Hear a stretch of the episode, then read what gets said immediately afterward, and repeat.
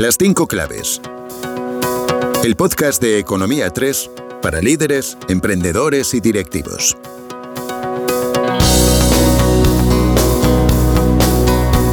Bienvenidos y bienvenidas una vez más a un nuevo episodio del podcast de Economía 3, las 5 claves del éxito. Soy Sara Martí y en el programa de hoy daremos respuesta a una pregunta para nada nueva y para nada fácil de responder en la sociedad actual.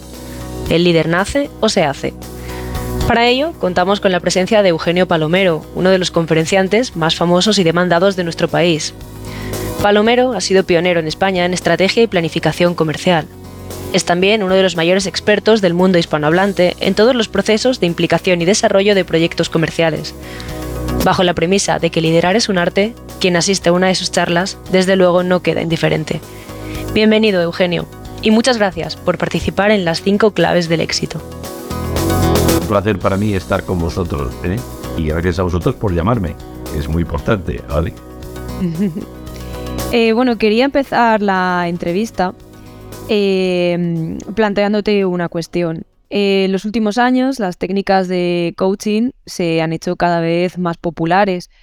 Y quería preguntarte qué crees que ha motivado la, aceptación general de este tipo de, metodologías y también por qué cada vez más profesionales, más directivos, más CEOs eh, están recurriendo a ellas. Bueno, yo creo que primero no es algo novedoso. Es decir, desde que el mundo es mundo, el entrenador un papel múltiple, ¿no? El entrenador, el tutor, la persona que es capaz de iluminarte, es algo que viene desde lejos, ¿no? Eh, probablemente, eh, después de la Segunda Guerra Mundial, eh, el mundo entra en un proceso técnico donde la parte técnica, analítica, tiene un poder fundamental. Si tenemos que resaltar cuál ha sido la parte que más ha crecido desde que estamos en el siglo XXI, la parte emocional es una parte que se ha desarrollado tanto o más que la parte técnica. Y va unido prácticamente al desarrollo de, todo lo que es las habilidades del ser humano en las relaciones con el ser humano. Y en esto mucha gente necesita ayuda. Y como necesita ayuda, pues eh, aquí tienes eh, el resultado. Es decir, la gente antes pedía ayuda en el campo fiscal, en el campo técnico, en el campo de, desarrollo tecnológico y ahora pide ayuda en el desarrollo emocional del ser humano, en donde me encuentro con las grandes barreras a las que tengo que hacer frente. ¿no? Así que esto es un proceso simplemente que está ahí, pero si tú te fijas a lo largo de la historia, pues Alejandro Magno tuvo tutor, eh, eh, todos, eh, Julio César tuvo tutor y todo el mundo tuvo tutor. No solamente tutor, sino persona con la cual podía departir sobre los problemas que le rodeaban eh, y cómo afrontarles a lo largo de su vida. ¿no? Ya imagino tu respuesta, Eugenio, pero tengo que hacerte la pregunta. ¿El líder nace o se hace? Hombre, es una pregunta maravillosa, ¿no? Porque eh, yo escribí un libro que se llama Liderarte y eh, la primera tesis era esa, si el líder nace o se hace. hombre, como decía Castelao, sin ninguna duda, el líder eh, se hace, pero antes tiene que nacer, ¿no? Bueno, es un pequeño, una pequeña broma. Pero al final hay una parte eh, que es genética, no vamos a negarla, ¿no? Pero desde luego hay una parte importantísima que tú adquieres a lo largo de tu vida. Y hay un momento, en el argot lo llamamos el momento de explosión, donde el líder es cuando eh, amanece, cuando empieza a dar la cara. Y da la cara por dos razones. La primera, porque afronta una serie de sucesos y la segunda porque se da cuenta que el resultado de la acción ha sido la modificación de lo que existía antes. Es decir, lo que hoy llamaríamos la transformación. ¿Estamos de acuerdo? Por eso muchísimos líderes ¿eh? gestionan esa transformación y vuelven a reincidir en ciertos comportamientos porque se han dado cuenta que han sido capaces de modificar ciertas circunstancias. Las circunstancias las puedes poner las que te dé la gana, desde circunstancias de injusticia a circunstancias laborales que tú puedas tener encima de la mesa. Es verdad que siempre suele haber un componente que ya viene de atrás, pero muchas veces ese componente no existe. Y yo recuerdo una frase que dijo Steve Jobs eh, en una de estas presentaciones que hacía en San Francisco, que, verdaderamente creo que tenía mucha razón. Eh, muchas veces los mejores líderes son personas que están dentro de la organización, no tienen una eh, repercusión importante son personas más bien de entorno gris que en el momento que se les da la oportunidad de acceder a un objetivo, una meta, pues se dan cuenta que son capaces de cambiar las cosas, ¿no? Y de transformarlas. Pues yo creo que muchas veces en ese aspecto, eh, hoy yo diría que una parte importante del líder se hace. Se hace. ¿Vale? Así que, pero no quitemos el factor genético, también tiene. Así que, si quieres hablar de un proceso matemático, eh, eh, hablando un poco estadísticamente, un 75% del líder hoy se hace, 25%, pues no vamos a negar que hay un tema genético, ¿vale? Eh, mencionabas, Eugenio, tu libro Liderarte. En tu opinión, ¿por qué liderar es un arte? Bueno, yo creo que es un arte, mm, y, perdóname que haga un pequeño, un pequeño planteamiento, ¿no? Mira, en el programa que se hace en Harvard para presidentes, dura 10 meses, cada mes, y es uno de los programas más importantes en formación de management del planeta, ¿no? cada mes eh, te obligan a leer un libro. ¿eh? Así que eh, es curioso que en esa lista de 10 libros tengamos dos autores españoles. Pero lo que es más curioso es que el primer libro que te obligan a leer sea un libro de una mujer del siglo XVI, que es Santa Teresa de Jesús. ¿no? Y ahí aparece el título del libro, no puede ser más claro de su contenido, Camino de Perfección. O sea, ¿qué es el liderazgo al fin y al cabo? El liderazgo es un camino de perfección. Por eso tiene que ver con que te haces, que era la pregunta anterior. Es decir, tú vas afrontando ese proceso. Es curioso que en ese camino de perfección que plantea Santa Teresa, el primer, primer eh, digamos, eh, capítulo que tiene eh, el libro se llama Entra en tu fortaleza. Y no es entrar en tu fortaleza desde el punto de vista de tu punto fuerte, sino en tu fortaleza interior, en tu castillo. Es decir, yo creo que el ser humano aunque nunca se llega a conocer, pero es su gran dilema. O sea, cómo te conoces y cómo mejoras y en el término del liderazgo, cómo creces. Entonces, el líder va creciendo todos los días y va creciendo porque se desafía a sí mismo, no porque le desafía el escenario que tiene fuera, que eso por supuesto, ¿no? Entonces, ese desafío que tú tienes contra ti mismo, que es lo que te hace crecer y lo que te hace vencer en cierto momento tus demonios, ¿eh? pues es lo que hace que tú seas cada vez mejor, seas mejor.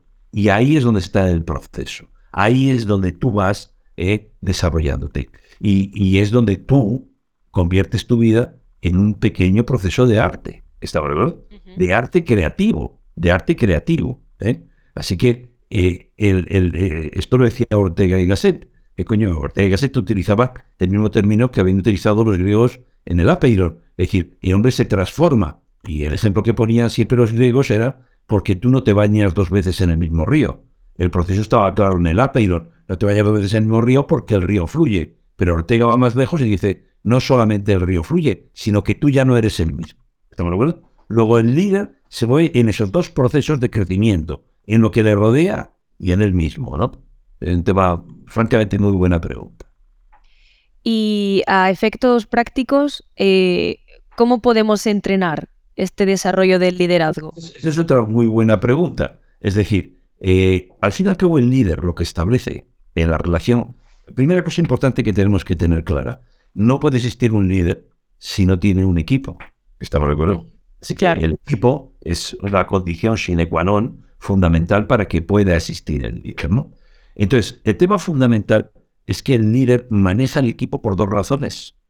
Una es por el ejemplo, por ejemplo, es decir, el ejemplo es lo que genera la inspiración, y la segunda es porque es capaz de establecer un sistema de valores.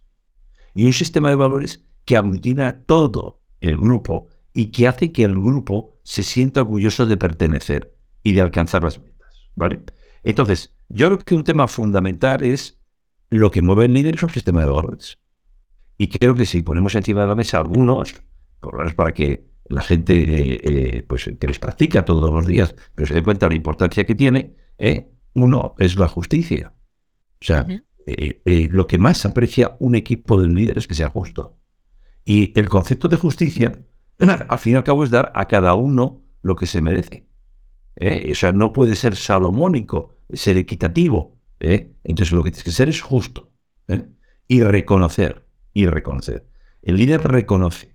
¿eh? El ser humano necesita reconocimiento permanente. Si no tiene reconocimiento, pues automáticamente entra en una fase, vamos a llamar, muy negra, ¿no? Y otro valor que para mí me parece fundamental es el respeto. El respeto. Eh, eh, no solamente el respeto a las personas, sino el respeto al mismo y a todo lo que me rodea. O sea, si te fijas últimamente, eh, es verdad que en los últimos ocho o nueve años hay una pérdida general del respeto, ¿no? en general. O sea, no, no, nadie respeta las opiniones del de enfrente. O sea, entra en un proceso de lucha permanente por mantener la hegemonía de su punto de vista. Eh, el líder en ese proceso dinámico es capaz de aprender permanentemente lo que tiene alrededor y reconocer los errores, que no pasa absolutamente nada por reconocer los errores. Es más, el grupo te va a alabar más porque reconozcas los errores que porque seas como Domingo, la mantengas y no la enmiendas, ¿no? Es decir, entonces todo este proceso eh, no es fácil, no es fácil, porque hay un elemento que lucha contra ese proceso, que como podrás entender, ese elemento es el ego. Entonces, eh, dominar tu ego, eh, embridar, que es una palabra preciosa, tu ego no es nada fácil. ¿no?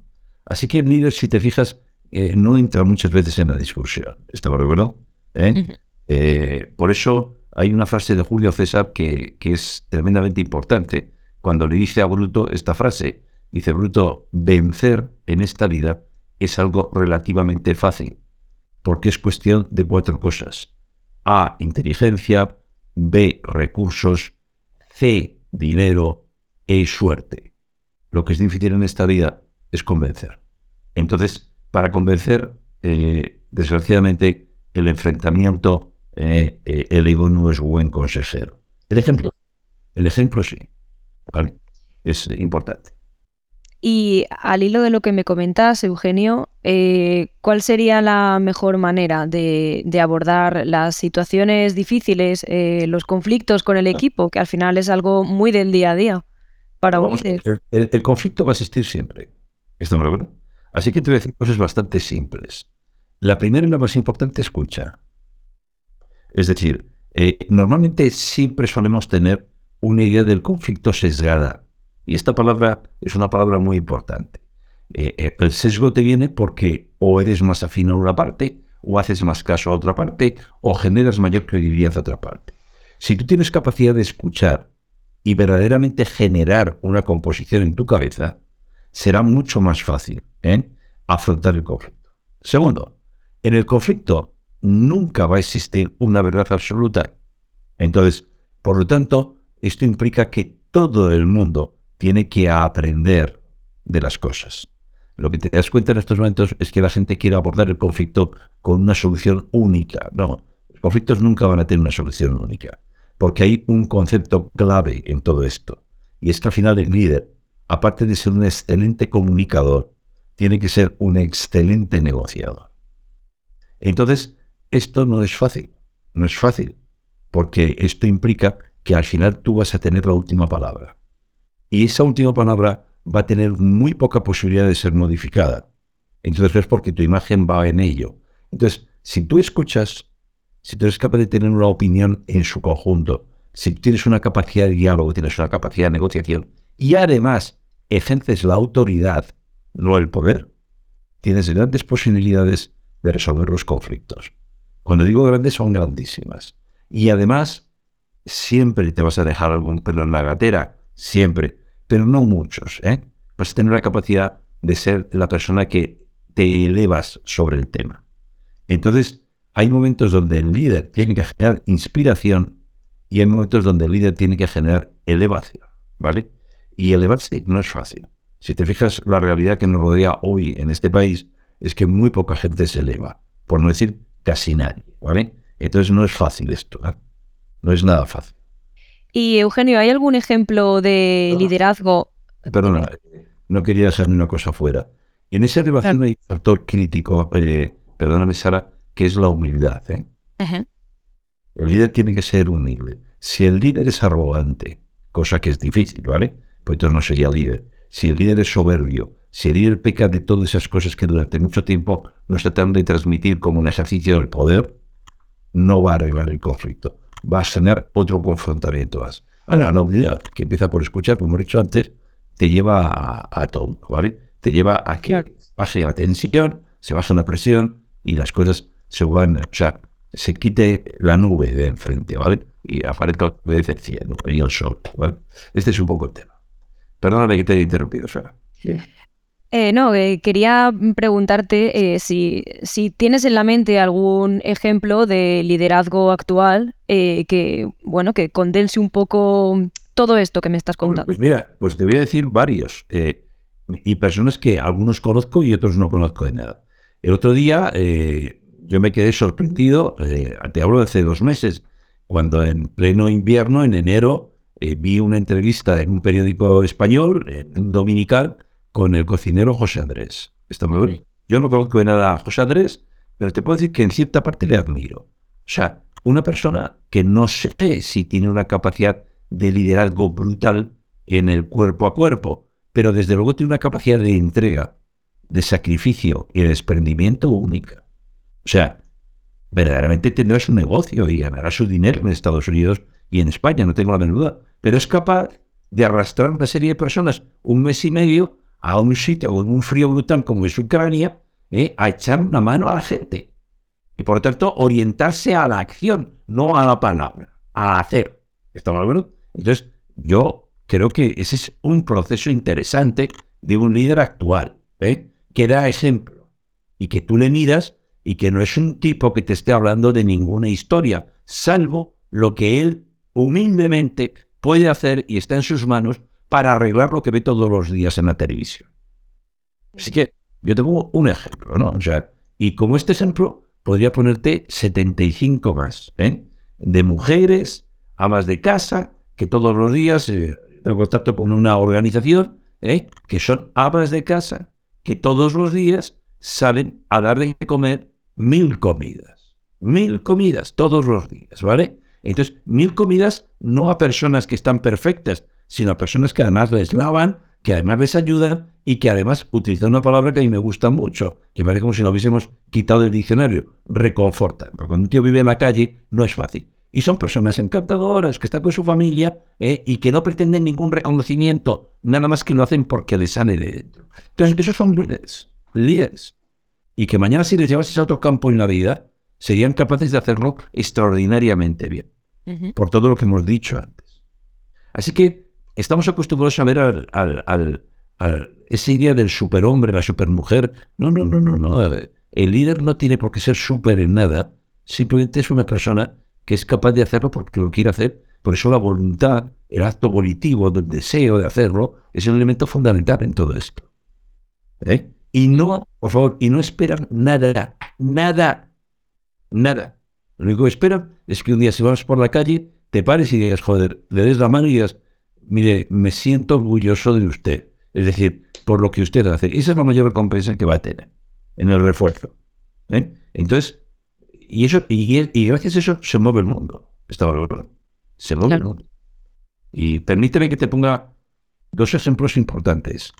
Si yo te hago esta pregunta a ti, Sara, y te digo quién es la mujer líder, políticamente hablando, más importante o que tú ves más importante en el siglo XX, ¿quién dirías? E, ¿En todo el siglo XX? En el siglo XX, ¿quién dirías?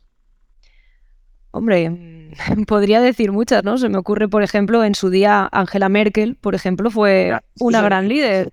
En la fase final, porque tú eres una persona que eres joven, pero si coges a una persona que tuviese 50 años, 55, todo el mundo acudiría a Margaret Thatcher.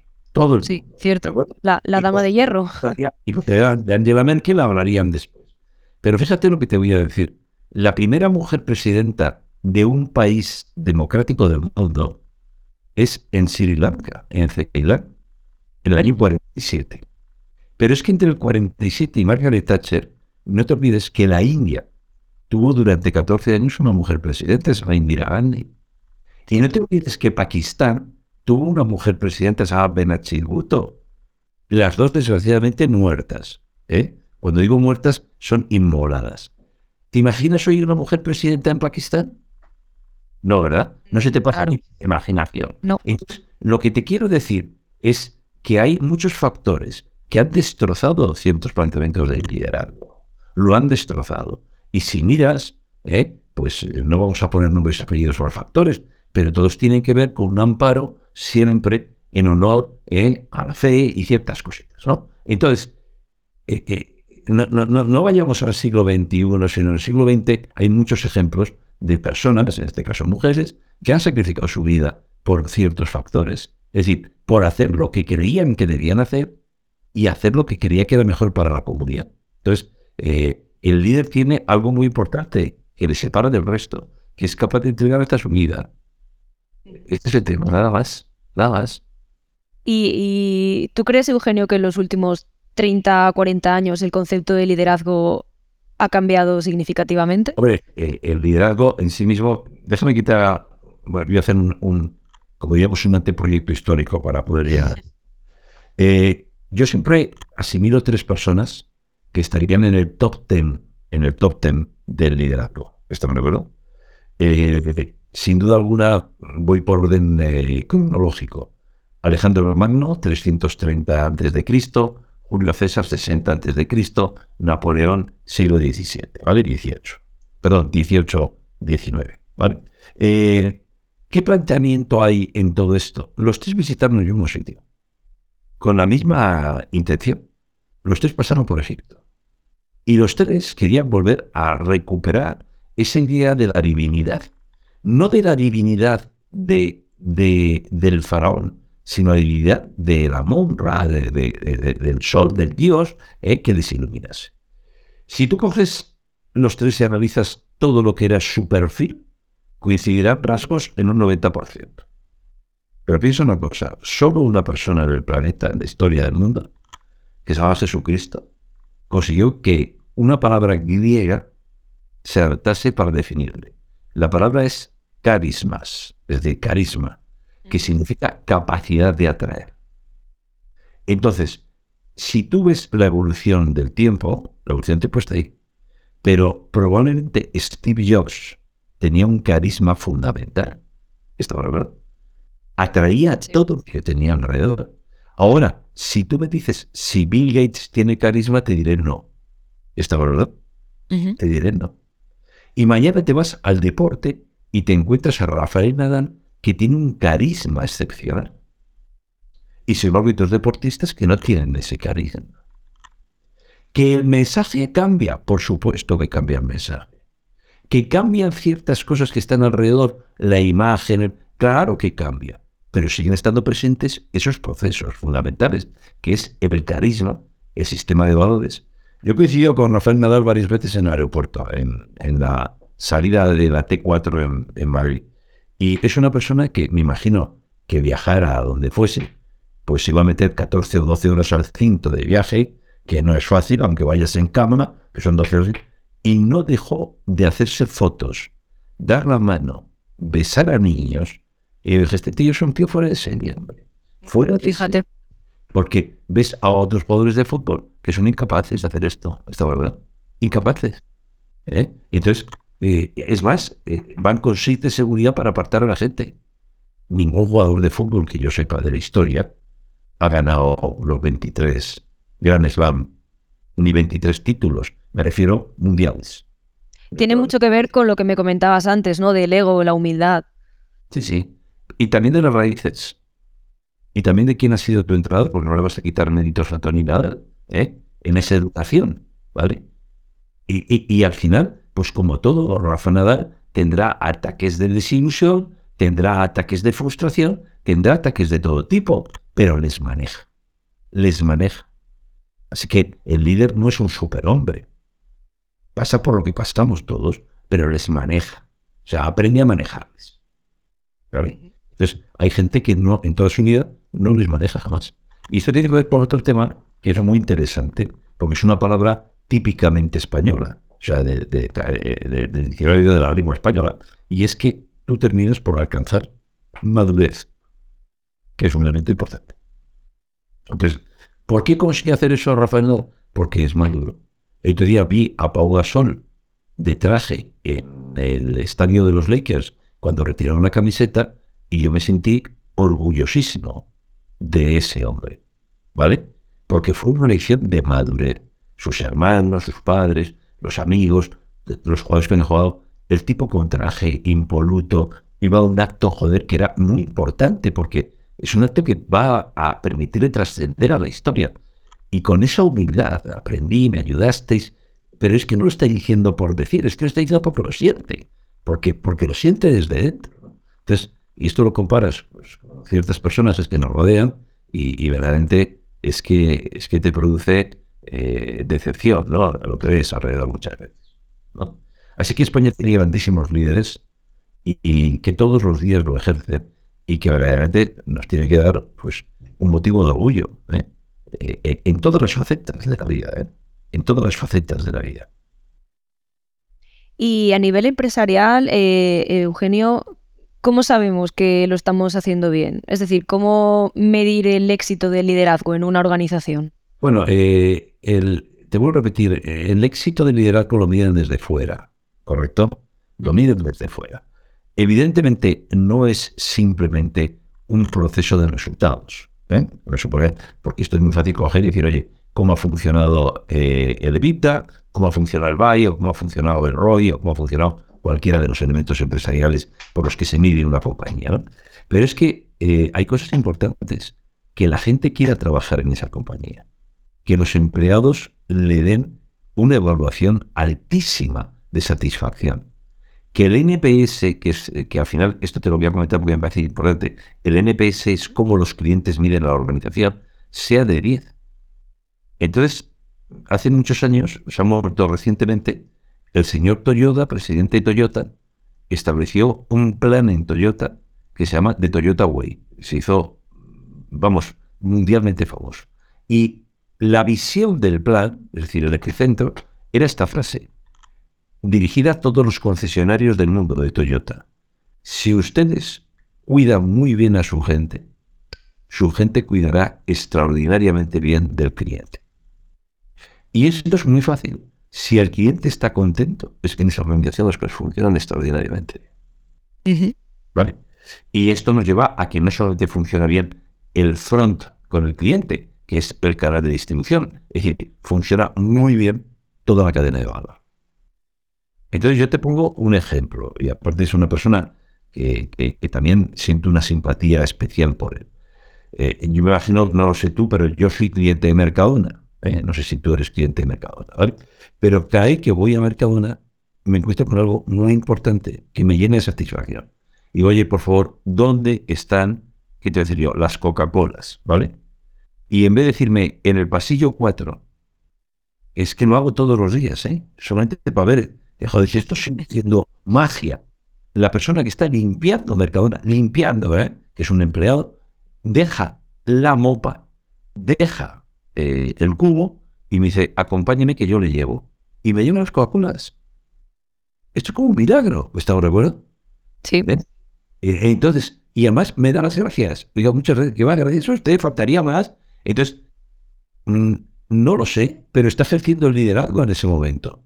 Me imagino que el espíritu de Juan Roche y de su familia está presente, y de muchos directivos de la compañía, y del director de ese supermercado. Pero es que lo hace todos los días y lo hace con gusto. Lo que a mí me cuesta creer es que esa persona sale de Mercadona, va a su casa y cuando llega a su casa y alguien le pregunta dónde está el aceite o la sal, diga, pues no lo sé. Y la acompañaré igual, por tanto, estará generando un modelo de ser. Estamos claro. Y al fin y al cabo es un modelo que lo que el líder es lo que se lleva a la tumba, es lo que trasciende. Un modelo de ser y de actuar.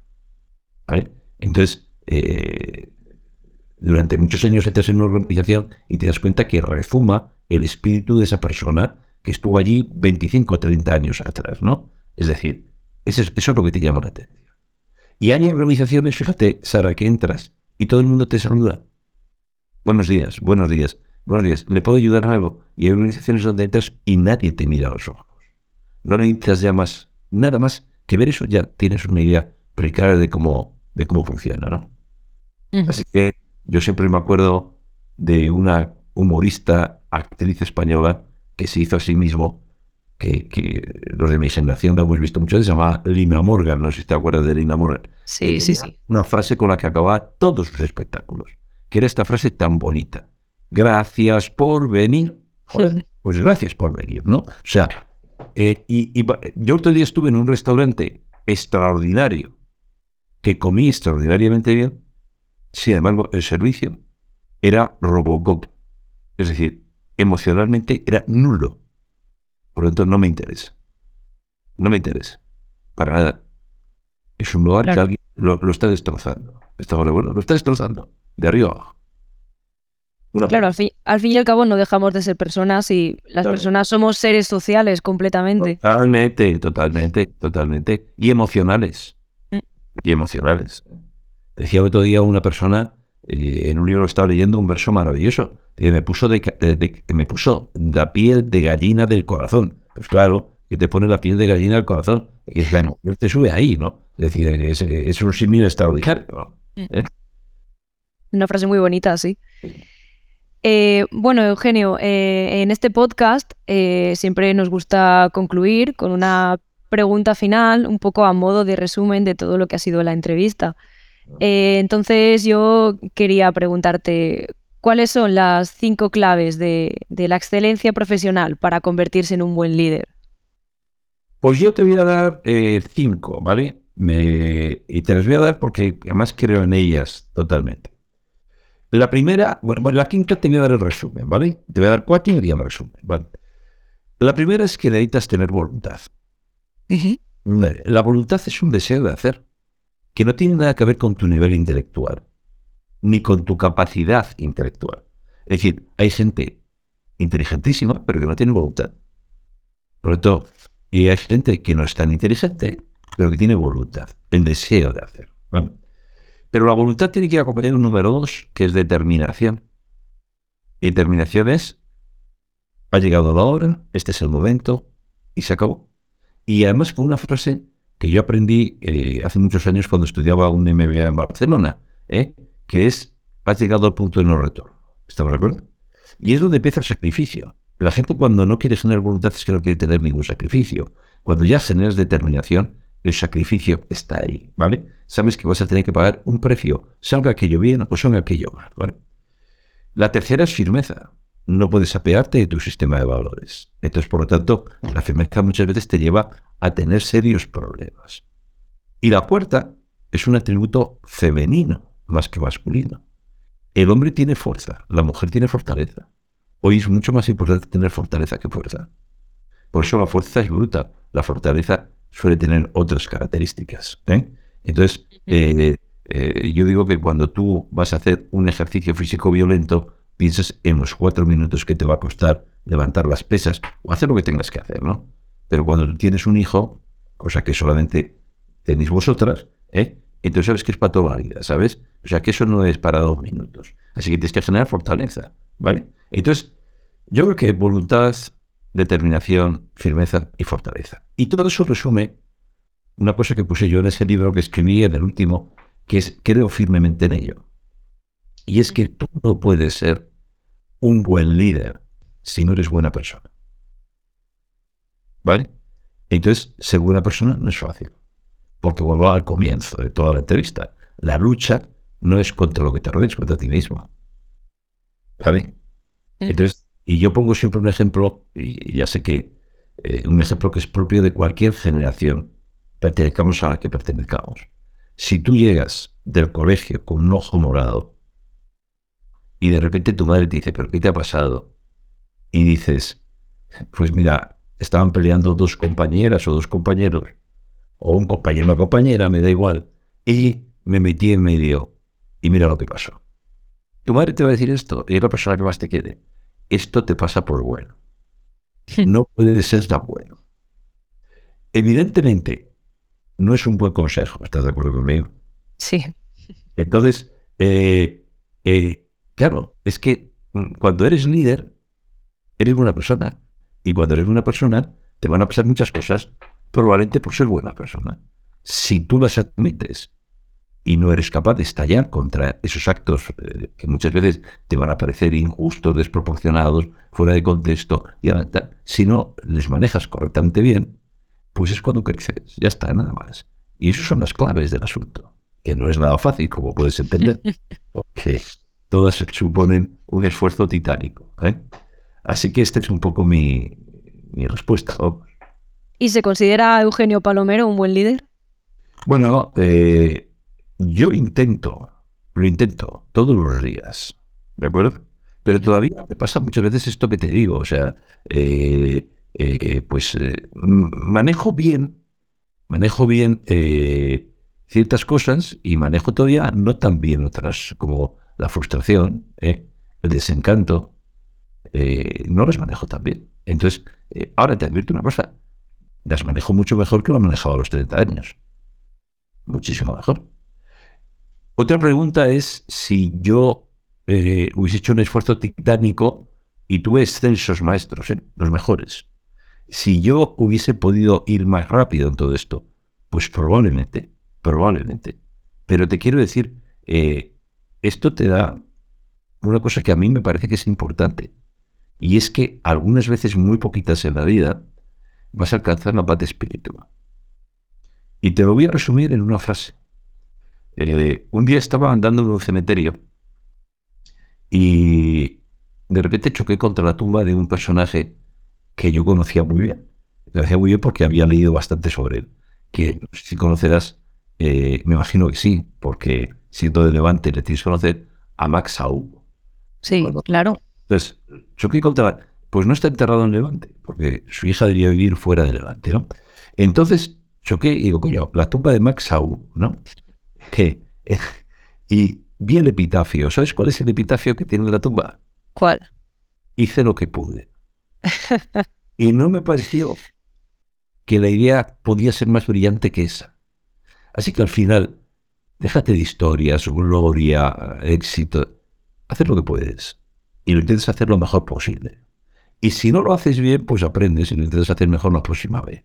¿eh? Así que al final, sí, esa pregunta se produce, ¿qué hago yo todo el día? Lo que puedo, ¿estamos hablando? Y lo mejor que sé, pero también te voy a decir otra cosa. Esto mm, me fue en la educación que me dieron ciertos personajes. Eh, yo doy el 100% todos los días. ¿eh? Y esto me lo quiero dejar claro. Y el día que se dar el 100%, pues probablemente dejaré de trabajar en lo que trabajo. Porque hay una cosa que no hemos tocado, ¿eh? y es que el líder desprende pasión. Y esto sí lo notas. ¿eh? Y esto sí lo notas.